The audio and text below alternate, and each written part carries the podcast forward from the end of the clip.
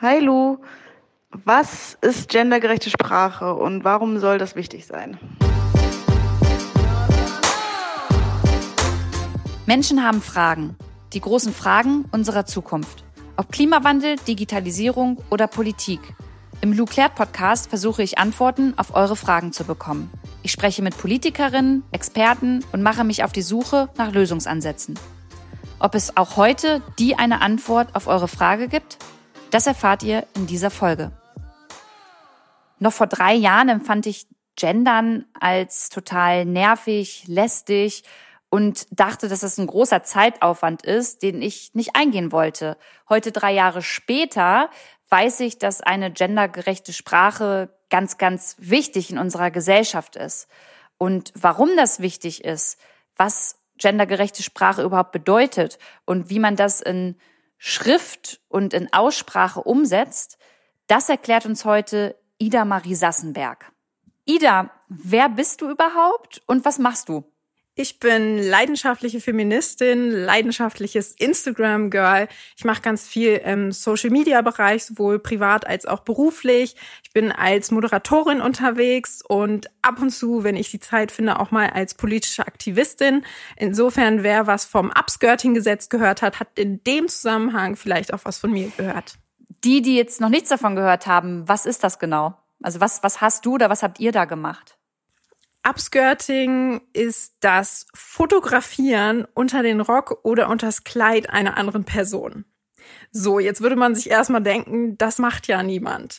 Das ist leider nicht so, ähm, mussten wir letztes Jahr oder beziehungsweise auch schon davor schmerzlich feststellen. Aber letztes Jahr ist uns final klar geworden, dass es da tatsächlich kein Gesetz gegen gibt. Also es ist nicht strafbar oder war nicht strafbar, einer anderen Person unter den Rock fotograf zu fotografieren, ungefragt. Und da haben wir uns gedacht, ey, das kann ja wohl nicht sein. Haben eine Petition gestartet, die dann auch ziemlich abgegangen ist. Und ja, stehen jetzt anderthalb Jahre später da mit einem fertigen Gesetz. Mega cool. Also das muss man auch erstmal schaffen. Das ist richtig cool. Das heißt, ihr habt auf Instagram dann äh, ja viel Wirbel gemacht, viel äh, Leute erreicht und die Petition ist dann durchgegangen. Und dann, wie stellt man sich das vor? Geht das dann in den Bundestag rein und dann wird das Gesetz verabschiedet, richtig? Du sprichst mit sehr vielen Leuten, du sprichst mit sehr viel Presse, ähm, du sprichst mit PolitikerInnen. Also ich hatte das Gefühl, wir haben ständig gehört. Und jetzt ist es im Bundestag. Und jetzt nochmal im Bundesrat. Und jetzt wird's da nochmal abgestimmt. Also das sind dann tatsächlich so diese politischen Feinheiten, die dann noch passieren müssen. Aber im Großen und Ganzen kann man das so abkürzen, ja. Ida, darf ich dich eigentlich als Feministin bezeichnen? Ja.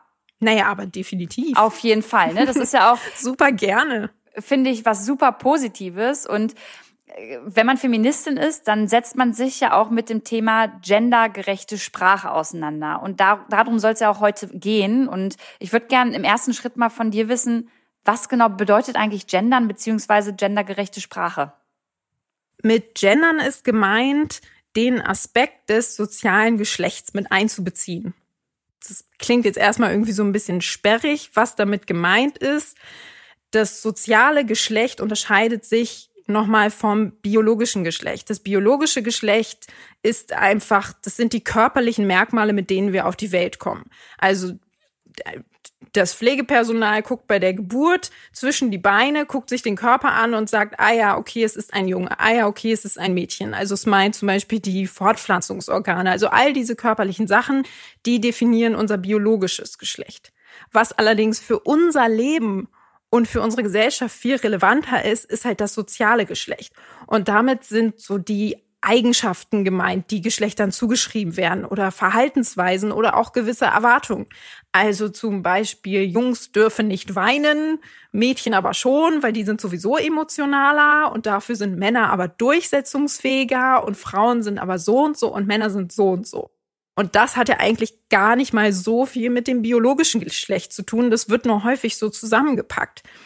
Also wenn du beispielsweise einen Handwerker rufst, dann machst du das ja nicht, weil du denkst, oh, sicher ist er ein guter Handwerker, denn er hat einen Penis, weil so viel hat das ja gar nicht, also du willst ja gar nicht, im besten Fall nicht so viel mit den Geschlechtsteilen deines Handwerkers zu tun haben, sondern du denkst, du, du rufst den Handwerker an, weil du denkst, oh, der, ähm, der ist handwerklich begabt, weil Männer sind handwerklich begabt und der ist auch stark und der kann irgendwie also das sind so ganz viele Vorurteile, die du im Kopf hast, die du gleichsetzt mit, er ist ein Mann, deswegen kann er das, obwohl das eigentlich gar nicht so viel mit seinem biologischen Geschlecht zu tun hat, weil ich jetzt auch nicht wüsste, warum Brüste einen am Handwerkerinnen sein hindern sollten.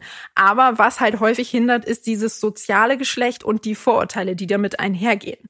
Und jetzt ist es so, dass diese Vorurteile dazu führen, dass unsere Welt in vielen Bereichen auf Männer ausgelegt ist und eben auch in der Sprache. In der Sprache nennt man das das generische Maskulinum. Das klingt erstmal irgendwie super kompliziert. Was damit gemeint ist, ist, wir nehmen die männliche Form als Standard. Also wenn wir zum Beispiel von Ärztinnen und Ärzten sprechen, gehen die einfach trotzdem auf einen Ärztekongress. Das heißt nicht, dass da keine Frauen eingeladen sind oder dass die an der Tür rausgeschmissen werden und gesagt wird, nee, es ist ja hier ein Ärztekongress, sondern es wird einfach gesagt, naja, wir nennen das Ärztekongress oder wir sprechen auch von den Politikern im Bundestag und Frauen oder eben Menschen, die sich keinem der beiden Geschlechter zugehörig fühlen, sind halt dann einfach mitgemeint. Und damit haben halt viele, unter anderem auch ich, so ihr Problem, weil ich dieses mitgemeint nicht so wirklich ausreichend finde. Denn es ist ja eine mhm. Denkleistung, die du jedes Mal vollbringen musst. Also du als Frau musst jedes Mal die Denkleistung verbringen, zu denken, ah, da werde ich vermutlich mitgemeint sein. Ah, da werde ich vermutlich auch mitgemeint sein. Aber du weißt es halt nie sicher, weil so explizit ist unsere Sprache halt nicht. Und das finde ich so, das finde ich so schwierig an diesem generischen Maskulinum. Weder ist es besonders gerecht, weil was kann da daran gerecht sein, dass eine Seite immer gemeint ist und alle anderen Seiten einfach mitgemeint. Und andererseits finde ich es auch wenig explizit. Also wenn du etwas sagen möchtest, dann sag es doch am besten so genau wie möglich, damit dich auch alle verstehen. Finde ich total einleuchtend. Jetzt würde ich erst mal im ersten Schritt sagen, ich, na, ich habe mich jetzt schon damit beschäftigt, aber so ganz am Anfang, als ich noch gesagt habe, oh, gendern, was für ein Mist brauche ich nicht und mich dann mal so damit befasst habe und dann auch immer mehr verstanden habe, dass das super wichtig ist, ähm, bin ich trotzdem immer wieder ähm, ja an der Stelle stehen geblieben, an der ich überlegt habe, wie mache ich es denn jetzt richtig und kann man das überhaupt ganz umstellen? Und das wäre auch, du hast gerade dieses Ärztekongress-Beispiel genannt. Wie würde man es denn dann richtig machen? Naja, es gibt da unterschiedliche Möglichkeiten. Also in dem Moment, wo man gesagt hat, wir brauchen eigentlich eine geschlechtergerechtere Sprache, wurden verschiedene Möglichkeiten entworfen. Und die einfachste, beziehungsweise nicht die einfachste, aber die erste Möglichkeit, auf die man gekommen ist, war, sag doch nicht Ärzte, sag doch einfach immer Ärztinnen und Ärzte. Sag immer die männliche und die weibliche Version. Wir sagen Lehrerinnen und Lehrer und Damen und Herren und wir nennen einfach immer beides. Das finde ich ein bisschen, also da kann selbst ich verstehen, dass das irgendwie ein bisschen lang und ein bisschen sperrig ist. Für die mhm. geschriebene Version gibt es da dieses Binnen-I. Das hast du bestimmt auch schon mal gesehen, dass man Lehrer schreibt, dann keine Pause macht, ein großes I, also praktisch dieses Innen daran hängt, aber mit dem großen I. Also das und ausgesprochen wird es dann LehrerInnen eben nicht. Das ist halt, also ah. das ist halt das Schwierige. Also das einerseits ist es im Gesprochenen, macht es nicht so den richtigen Unterschied zwischen Lehrerinnen und Lehrer, Lehrer, ja, das ist halt schwierig. Also den Unterschied, der ist halt im Gesprochenen nicht da. Das funktioniert halt nur für den Schriftbereich. Und auch in Bezug auf, also sowohl Lehrerinnen geschrieben mit diesem Binnen-I als auch Lehrerinnen und Lehrer schließen halt immer noch Leute aus, die sagen, naja, ich bin eigentlich keins von beidem so richtig. Also die sind mhm. sowieso schon mal außen vor. Also das, das ist ja genau dieser Knackpunkt. Es sind halt nicht nur Frauen oder Menschen, die sich als Frauen identifizieren, außen vor, sondern eben auch noch alle, die sagen, eigentlich fühle ich mich weder dem einen noch dem anderen zugehörig. Und wie geht man damit jetzt richtig um? Also eine super schöne Version sind Allgemeinformen. Man denkt immer, es gäbe davon so wenig, aber super häufig findet man die, wenn man einfach nur ein bisschen länger drüber nachdenkt. Zum Beispiel könnte man statt Studenten oder eben in der gegenderten Version Studenten und Studentinnen kann man Studierende sagen. Oder man sagt Lehrende. Oder statt Mütter und Väter sagt man Eltern. Statt von Frauen und Männern zu sprechen, kann man von Personen oder Menschen sprechen.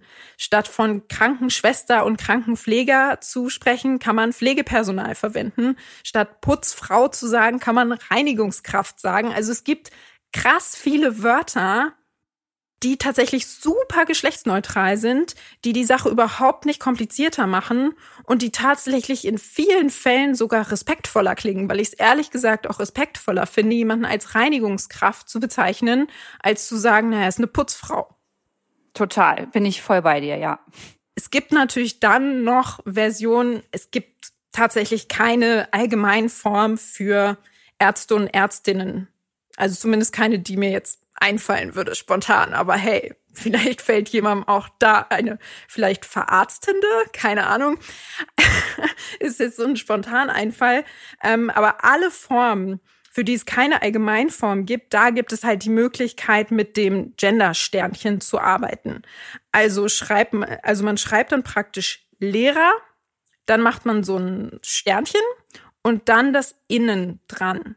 Und das hat den Vorteil, dass nicht nur männliche und weibliche Formen genannt werden, sondern dieses Sternchen steht praktisch noch für alle anderen Formen.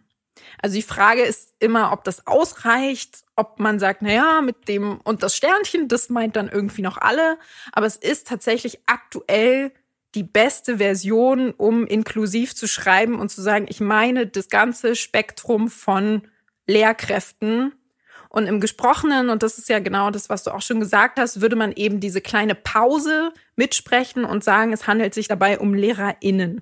Das hilft mir schon mal weiter. Ich glaube auch allen anderen. Lass uns doch mal ganz kurz einen Stift und einen Zettel aber noch mal nehmen, um das noch mal zu verinnerlichen. Also auch an alle, die jetzt zuhören, kurz mal Pause machen, Stift und Zettel holen.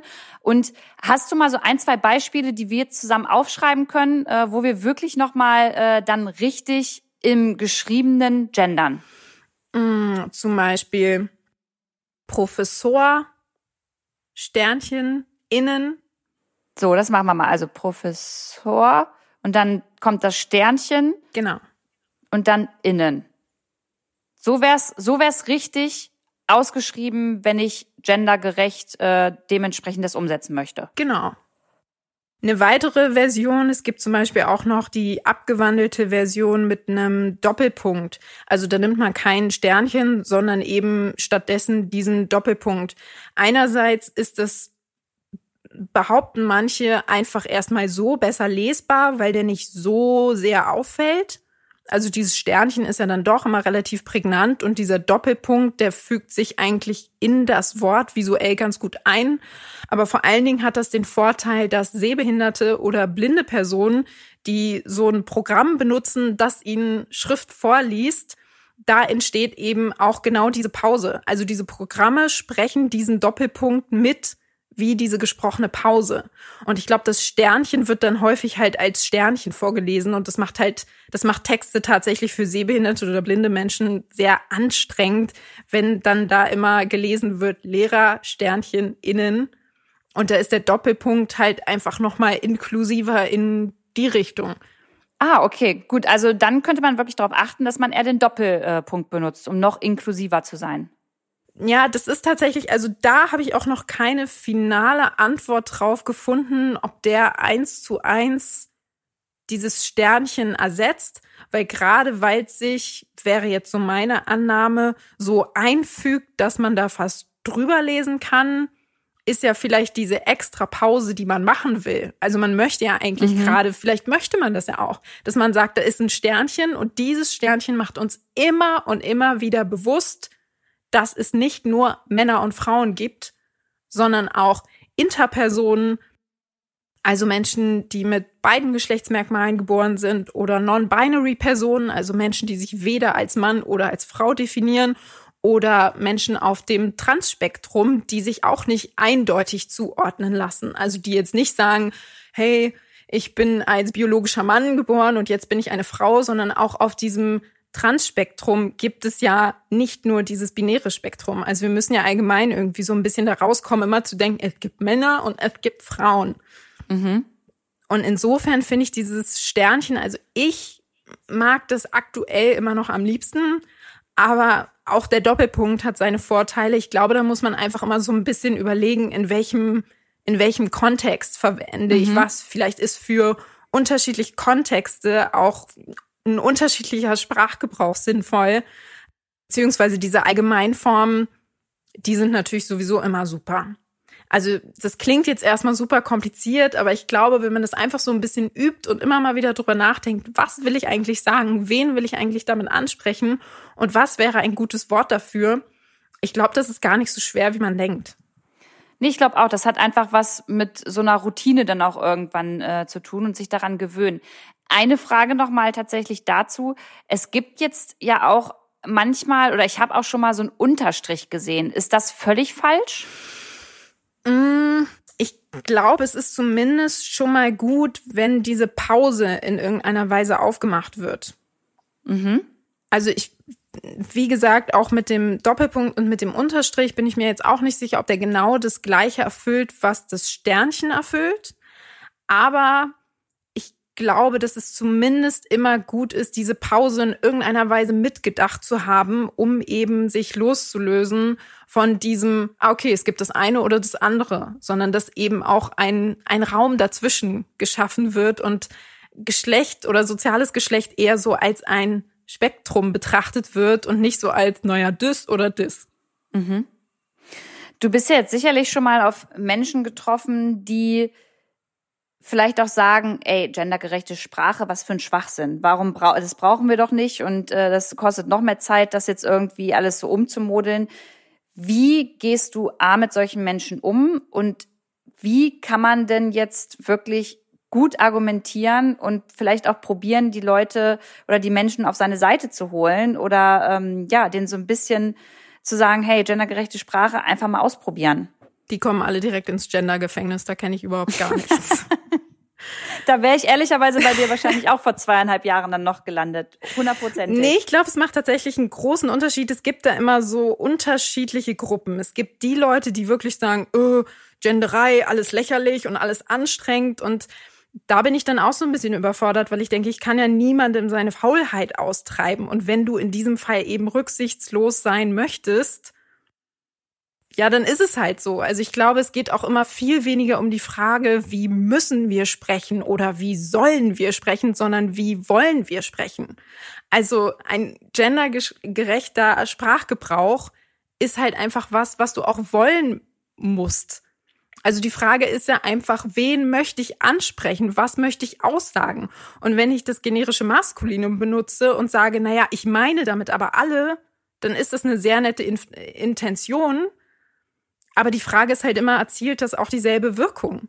Und ich glaube, dass wir immer häufig dabei sind, uns so, so auf unserer Intention zu beharren und zu sagen, ich habe das aber nicht so gemeint. Und dann sagt die andere Person, ja, aber ich habe das so wahrgenommen. Ja, aber ich habe es nicht so gemeint. Ja, aber es kommt halt anders bei mir. Also die Frage ist ja immer, müssen wir diese, ich habe das aber anders gemeint und deswegen bist du jetzt doof. Also müssen wir diese Debatte überhaupt führen? Oder möchten wir uns eher fragen, okay, wenn du das so wahrnimmst, vielleicht kann ich dir eine Brücke bauen. Vielleicht gibt's irgendwie eine Möglichkeit, dass ich dir entgegenkomme. Und ich find's eigentlich, ich, ich find's halt, es, es spricht ja auch für so ein gesellschaftliches Miteinander, nicht immer sofort zu sagen, lächerlich, so eine Scheiße, habe ich keinen Bock drauf, sondern einfach zu sagen, okay, das ist ja ein interessanter Gedanke, wie könnte ich dir denn helfen, dich angesprochen zu fühlen? Wie könnte ich dich, wie kann ich dich einladen? Wie kann ich dich mitnehmen? Also ich finde, das ist eine viel schönere Vorstellung von einem gesellschaftlichen Miteinander als immer dieses, nee, mm, nee, mach ich nicht, will ich nicht. Und insofern kommt es halt immer drauf an, so aus, ja, aus welcher Perspektive. Das führt dein, also du musst dich einfach fragen, führt dein Sprachgebrauch dazu, dass sich alle angesprochen fühlen? Und wenn du das halt möchtest, dann musst du vielleicht auch was dafür tun. Es gibt dann aber auch noch mal die ganz andere, also die oberschlaue Kategorie Leute, ähm, die sagen, das generische Maskulinum ist neutral. Und die bringen dann meist immer diese linguistische Perspektive an. Also, dass wir eine Grundform haben eines Wortes und dann wird da das Suffix angehängt, also die Endung er, also wie jetzt bei Erfinder, die Grundform meint das Erfinden und äh, um eine Person zu bezeichnen, wird da die Endung er angehängt und das ist neutral. So. Und auf, aus einer linguistischen Perspektive mag das vielleicht auch irgendwo stimmen.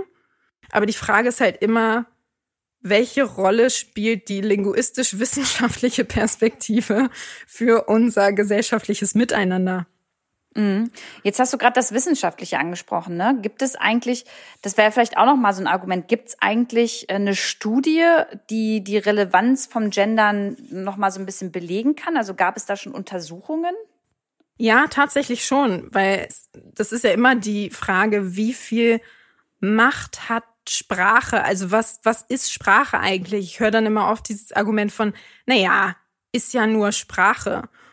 Das finde ich ist ein großer, großer Irrtum, weil Sprache umgibt uns. Wir denken in Sprache. Wir drücken aus, wer wir sind. Sprache ist ein Machtinstrument.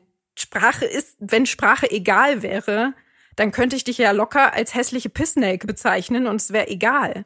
Aber es ist ja also erstens verletzt es dich und zweitens ist es sogar strafrechtlich relevant. Warum ist das so? Weil Sprache etwas verändert. Sprache sorgt dafür, dass wir Menschen in politische Ämter wählen. Sprache sorgt dafür, wen wir uns als geliebte Person aussuchen und Sprache erschafft eben auch Realität. Also ich glaube, was ein ganz gutes Beispiel ist, wenn ich ein Kind habe, dem ich immer sage, du kannst das, du schaffst das, du kannst alles werden. Und dann habe ich ein Kind, das kriegt genau das gleiche zu essen, das kriegt genau die gleichen Klamotten, das wird auch nicht gehauen. Also alle anderen Sachen bleiben gleich, aber ich sage dem immer, du kannst überhaupt nichts werden, du wirst nie was schaffen, du bist dümmer als deine Schwester oder dein Bruder, dann wird das ja einen Einfluss auf das Selbstbewusstsein einer Person haben. Und ich glaube, dass wir da immer zu schnell sind zu sagen, na ja, sind ja nur Worte, ist ja nur Sprache und das stimmt einfach nicht, weil Sprache Sprache ist einfach so viel und steckt überall drin. Und um das zu beweisen, haben zwei ForscherInnen 2015 eine Studie durchgeführt, um sich eben spezifisch mit diesem geschlechterneutralen, gendergerechten Sprachgebrauch auseinanderzusetzen. Und dafür wurden 591 Kinder im Alter von sechs und zwölf Jahren, denen wurden Berufsbezeichnungen vorgelesen. Also einmal in einer nicht gegenderten Version, sowohl männliche als auch weibliche, das halt sehr typisch gesagt wurde, die Kosmetikerin, der Polizist, der Arzt in nicht gegenderter Version. Also eben einfach die Ärzte, die Kosmetikerinnen, aber dann eben nicht in dieser neutralen Version, sondern als spezifisch auf spezifisch auf Frauen bezogen. Also in dem Fall dann praktisch im generischen Femininum. Und der anderen Gruppe wurden geschlechterneutrale Begriffe angeboten. Und dann wurden die Kinder halt gefragt, wie viel sie denken, wie viel man in diesen Berufen verdient, wie gut die angesehen sind und ob sie sich eben selbst diesen Beruf auch zutrauen würden. Und in dieser nicht gegenderten Gruppe kam raus, dass die Kinder sich immer jeweils die Berufe zutrauen, die auf ihr Geschlecht gerade angepasst sind. Also die Mädchen sagen eher, ja, Kosmetikerin würde ich mich trauen, aber Polizist nicht. Und aber auch andersrum, also auch die Jungs sagen, ja, ich könnte Polizist werden, aber Kosmetikerin ist dann wohl eher was für Mädchen, traue ich mir nicht zu. Und in der anderen Gru Gruppe war es halt viel häufiger, dass Kinder sich zugetraut haben, abgesehen vom typischen Geschlecht oder vom Geschlechterklischee Beruf zu ergreifen. Also da waren viel mehr Mädchen dabei, die gesagt haben, oh ja, ich könnte Polizistin werden und eben auch Jungs, die gesagt haben, oh ja, ich könnte Erzieher werden. Und das finde ich total spannend. Und das ist ja nur ein ganz kleines Beispiel, das eben zeigt, wie sehr Bilder in unserem Kopf beeinflussen, was wir uns selber für uns vorstellen könnten. Weil wenn du dir eben zum Beispiel, wenn ich sage, stell dir mal drei Ärzte vor, dann hast du wahrscheinlich ein Bild von drei Männern im Kopf, einfach weil ich Ärzte gesagt habe. Und das ist ein Voll. Bild, wenn du das wieder und wieder und wieder und wieder und wieder so hörst und jedes Mal selbst die Denkleistung vollbringen müsstest, ja, wahrscheinlich bin ich mit gemeint. Wahrscheinlich, wahrscheinlich auch nicht. Wahrscheinlich aber schon. Wer weiß das schon. Jedes einzelne Mal müsstest du diese Denkleistung vollbringen und das ist vielleicht nicht immer der Fall und du wirst immer beschossen mit diesem Ärzte, Ärzte, Ärzte, Ärzte. Ist halt die Frage, wie, für wie wahrscheinlich du es hältst, dass du als Frau Ärztin werden kannst, als wenn halt von Ärztinnen oder von der Ärztin, von der Kundin, von der Anwältin die Rede ist, dann ja, dann ziehst du das viel mehr für deine eigene Entwicklung in Erwägung. Dann ist das aber eigentlich nicht nur ein kleines Beispiel, sondern eigentlich müssten wir doch jetzt da ansetzen und sagen, hey, das muss schon mit in den Kindergarten, bestenfalls schon davor, aber auf jeden Fall mit in die Schule, ähm, wo man das, was wir hier gerade besprochen haben und was du auch gerade so schön verdeutlicht hast, eigentlich auch umsetzt, oder? Voll. Also eigentlich muss das in alle möglichen Bereiche rein, beziehungsweise ich würde es mir für alle möglichen Bereiche wünschen. Definitiv. Aber gerade was Eltern betrifft oder LehrerInnen betrifft, würde ich mir auf jeden Fall ein größeres Bewusstsein wünschen. Aber ich glaube, das bezieht sich auch so auf Sprache allgemein. Wir erleben in der letzten Zeit ja unterschiedliche, also viele Veränderungen, dass wir zum Beispiel sagen, hey, das N-Wort benutzen wir nicht mehr, oder wir benutzen auch schwul oder behindert, benutzen wir nicht als Schimpfwort. Oder wenn wir zum Beispiel, das fand ich ganz interessant, das war mir ganz lange nicht klar, dass es häufig sinnvoller ist, wenn ich von Menschen sprechen möchte, die ihre Tage haben, also die gerade menstruieren, dann ist es viel sinnvoller, von einer menstruierenden Person zu sprechen, als von einer Frau. Weil nicht jede Frau menstruiert und nicht jede menstruierende Person ist eine Frau. Also wenn du zum Beispiel ein Trans-Mann bist, dann hast du ja vielleicht trotzdem noch die weiblichen Fortpflanzungsorgane und dann menstruierst du trotzdem. Und andererseits, wenn du eine Transfrau bist, die aber nicht die weiblichen Fortpflanzungsorgane per Biologie mitbekommen hat, dann menstruierst du eben nicht. Und das sind halt auch Gruppen, die dann wieder unsichtbar gemacht werden. Und da, das gibt, da gibt's ja so viele Sachen. Also das ist, da ist der, ja, da ist der gegenderte, geschlechtsneutrale Sprachgebrauch irgendwie nur so ein, so, also das macht ganz viel, aber das, das ist auch nur eins von vielen. Also zum Beispiel, wenn ich jemandem sage, du schießt wie ein Mädchen oder du bist voll die Pussy, dann benutze ich ja auch was als, also dann werte ich jemanden ab aufgrund seiner vermeintlichen Weiblichkeit. Und das ist halt auch nicht cool. Also ich glaube, da gibt es, da gibt es viele Beispiele, wo wir einfach bewusster und auch expliziter mit unserer Sprache umgehen müssen. Und das ist immer am Anfang ein bisschen nervig. Das ist mit jeder Veränderung so. Also, ähm, weiß nicht, ob sich noch jemand dran erinnern kann, als äh, Facebook vom normalen Profil auf die Facebook-Chronik umgestellt hat. Oder wenn bei Instagram plötzlich sich irgendwas verändert und sich das Design verschiebt, kriegt man auch immer erstmal die Krise und denkt sich so, nein, ich werde das niemals wieder benutzen. Also jede Form der Veränderung wirkt erstmal anstrengend, weil man sich halt umstellen muss. Aber jede Veränderung wird auch ganz schnell zum Normalzustand. Und ich glaube halt, es ist machbar und am Anfang kostet es noch ein bisschen Mühe oder kommt einem komisch vor und nach einer Zeit fällt es einem gar nicht mehr auf. Also ich gendere eigentlich meistens in meiner Sprache, Erstens, weil ich es tatsächlich gar nicht mehr so bemerke. Manchmal rutscht es mir auch noch durch, dann ist es halt so, denn das Gender-Gefängnis gibt es ja zum Glück nicht wirklich. So, dann ja, kann passieren. Menschen machen Fehler, ist ganz normal. Ähm, aber andererseits kann ich mir halt auch innerlich jedes Mal, wenn ich diese kleine Pause und das Innen gesprochen habe, ein bisschen innerlich auf die Schulter klopfen und mir denken, yay, hab's schon wieder geschafft. Also ich finde es auch schön. Ich finde halt, man man darf das nicht immer gleich so negativ sehen und sagen, oh, toll, was muss ich denn noch alles machen? Na super.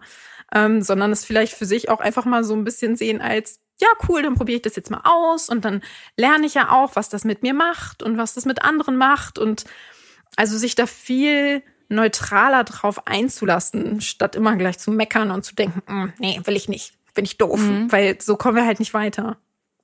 Ja, Ida, eigentlich war das schon meine Abschlussfrage an dich, die du jetzt schon so schön beantwortet hast, was du den Menschen, die jetzt anfangen, sich mit gendergerechter Sprache auseinanderzusetzen, was du dem mit auf den Weg geben kannst, äh, wie man überhaupt anfängt.